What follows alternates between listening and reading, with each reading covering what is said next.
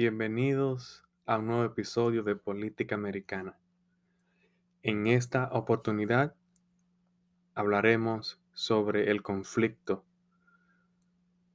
entre el nuevo alcalde elegido de la ciudad de New York, Eric Adams, y el co-founder de Black Lives Matter en New York, Hawk Newton.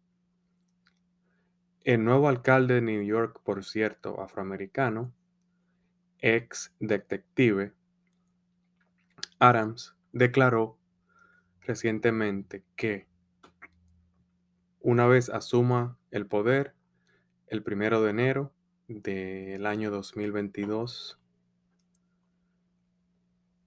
va a reactivar la unidad anticrimen en la ciudad de Nueva York que el alcalde de Blasio desactivó, supuestamente porque era una amenaza hacia los afroamericanos.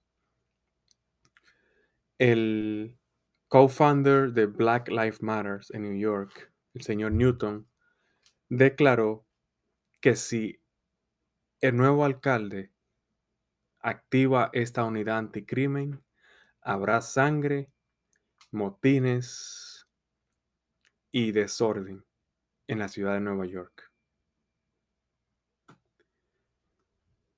¿Qué me lleva, a qué conclusión me lleva esa declaración del señor Newton?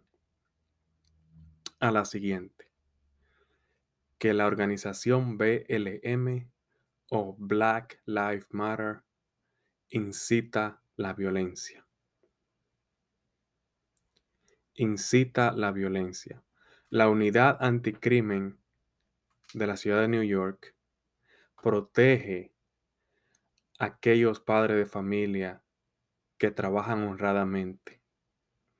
Protege a los niños, a la juventud de delincuentes. Protege a los negocios. Y al final todos terminan beneficiados.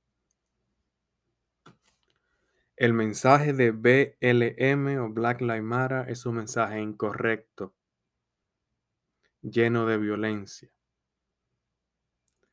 Pero la prensa liberal como MSNBC, CNN, eh, ABC, todos esos programas, el New York Times, le han abierto las puertas a estas organizaciones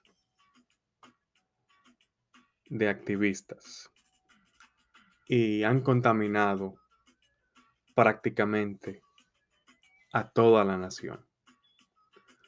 Todo aquel que quiera protestar o que su mensaje sea escuchado debe hacerlo pacíficamente, porque de lo contrario va a crear más división.